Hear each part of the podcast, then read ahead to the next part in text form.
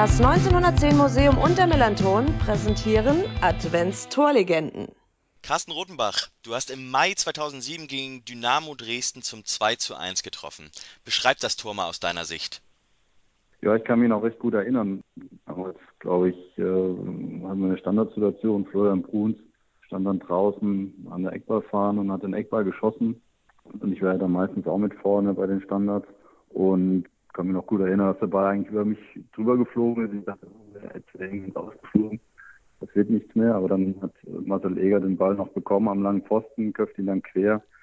Und ich konnte dann so mal aus ein, zwei Metern den Ball dann reinnicken. Ja, war natürlich ein total schönes Gefühl, weil wir zu dem Zeitpunkt dann auch ja, fast sicher äh, den Aufstieg erreicht hatten. Und ja, ich erinnere mich immer noch gerne dran.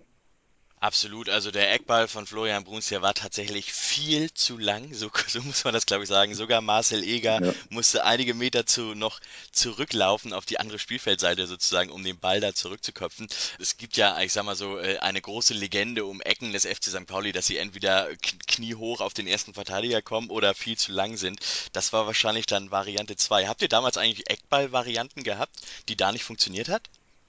Nee, so richtige Eckball-Varianten hatten wir ehrlicherweise nicht.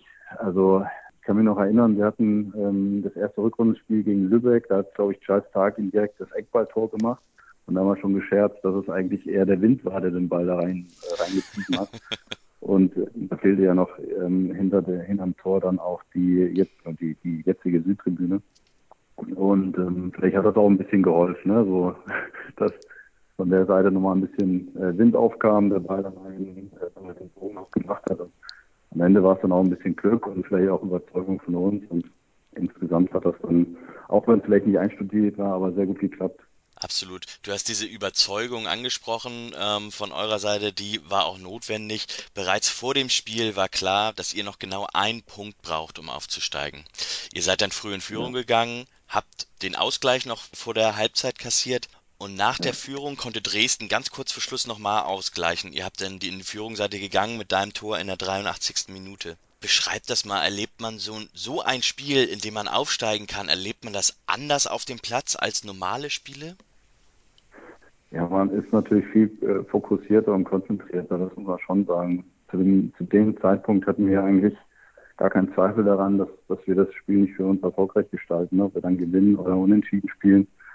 Das hat dann tatsächlich auch keine Rolle gespielt. Aber wir waren eigentlich so überzeugt davon, dass der Tag gut für uns ausgeht, dass das gar nicht schief hätte gehen können.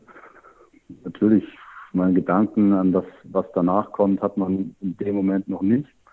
Aber je länger das Spiel geht, desto, desto mehr kommt dann auch die Vorfreude auf. Und das war, ähm, wenn man die, die Wochen zuvor, da, haben wir uns schon beflügelt. Und das war am Ende der Lohn für uns, für das, was wir die ganze Saison auch investiert hatten. Und ja, das geht ähm, in dem Moment zwar nicht durch den Kopf, aber man fühlt es sicherlich auch. Und man merkt ja auch, sag mal, das Ganze drumherum, die Zuschauer, ähm, auch, sag mal, die Medien, das saugt man natürlich schon auf und nicht mal auch mit den Spielen. Du hast gesagt, die Vorfreude auf etwas und der Lohn für die harte Arbeit. Auf das möchte ich jetzt zu sprechen kommen. Was habt ihr im Anschluss an das Spiel eigentlich gemacht? Ihr seid dann aufgestiegen ja, dann, und dann ging es ab wahrscheinlich. Ja, dann, das, ja, das ging ab, ja. Das war schon gut. Also es ging ja im, im, im Grunde schon im Stadion los, auf dem Feld. Da wurden dann auch die ersten T-Shirts verteilt und die ersten ja, Bierflaschen im Grunde aufgemacht. Das kann man sich wahrscheinlich heute so gar nicht mehr vorstellen, aber das war ein sehr erlösendes Gefühl, weil die Saison ja insgesamt ja doch erst ruckelig anfing und wir uns eigentlich hinten raus eher gesteigert hatten. Und das war so eine Mischung zwischen Erleichterung einfach purer Freude. Und wenn man dann mal ähm, in den Kabinen war, das mit den Jungs feiern konnte, dann danach dann auch nochmal die, die ähm, Aufstiegsparty hatte mit den Fans, dann, dann war das schon was, was sehr Besonderes. Und ähm, ich kann mich noch an gut äh, relativ viele Szenen auch auf der Reeperbahn erinnern, als wir dann damals beim Präsidenten Colin Lippner auf der, auf der ähm, auf dem Balkon standen und da 100.000 Menschen waren. Das war schon ein Erlebnis, was man nicht mehr so schnell vergisst. Absolut. Und mit deinem Tor hast du ja dazu beigetragen, dass ihr, ihr das geschafft habt. Carsten Rotenbach, vielen Dank für ähm, die Erinnerung an dein äh, ja, wuchtiges Kopfballtor, so möchte ich das mal beschreiben. Du hast bist ja fast mit selber da ins Tor reingesprungen gegen Dresden und damit ja für ein äh, ganz, ganz, ganz besonderen Moment für alle St. Pauli-Fans. Danke. Ja, vielen Dank. Gehe ich gerne zurück.